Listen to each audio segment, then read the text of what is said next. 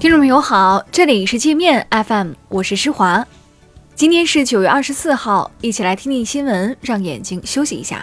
首先，我们来关注国内方面的消息。教育部计划出台新规，将连续三年不给本科生上课的大学教授和副教授清理出教师队伍。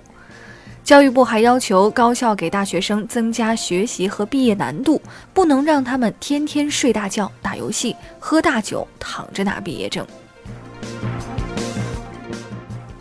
据国庆阅兵领导小组办公室副主任蔡志军少将介绍。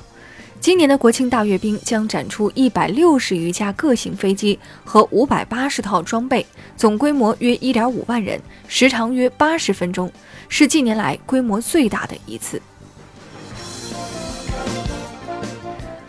中国女排昨天三比零战胜美国队后，今天再次以三比零完胜肯尼亚，迎来女排世界杯八连胜，距离冠军又近了一步。北京南苑机场本周内将关闭民用航空，所有原中联航运营的航线全部平移到大兴国际机场。南苑机场建于一九零四年，是中国内地第一座机场，至今已有一百零九年的历史。孟晚舟引渡案于加拿大当地时间二十三号上午再次开庭，案件进入实质审理阶段。控辩双方将就已有的证据和关键问题进行辩论。据报，庭审将持续数天。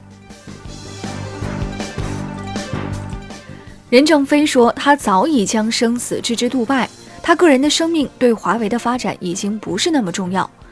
任正非透露，孟晚舟被美加非法抓捕后，曾提醒他要小心，美国所做的一切都是针对他。国足门将张璐因醉酒驾车被天津检察机关以涉嫌危险驾驶罪起诉。中国足协发声明，取消张璐在国家队的集训比赛资格，停止其参加所有足协举办的正式足球活动。七万七千多辆产自二零一七年八月至今年七月的长安马自达第二代 CX 五汽车，因燃油泵存在功能性缺陷被召回。产自2015年6月至2016年4月的部分进口奔驰 AMG GT 汽车，也因动力问题被召回。据新闻周刊报道，被称为“深漂第一站”的深圳白石洲村将启动拆迁，一些拆迁面积较大的村民将一夜之间变成千万富豪，少部分甚至会成为亿万富翁。有原住民说：“这一天等得太久了，大家不要眼红。”浙江丽水一家十一口为骗取拆迁补偿款，在短短十五天内相互结婚、离婚二十三次，将十三名外人的户口迁入拆迁区，最终这一大家子因非法占有拆迁补偿利益被抓。不少到日本旅游的朋友喜欢购买日本神药，浙大医学部专家提醒要当心。专家以日本大正感冒药、网红眼药水为例说，这些所谓的神药除了剂量大、成分复杂，并没有什么神奇之处，用多了会产生副作用。我们接着来把视线转向国际。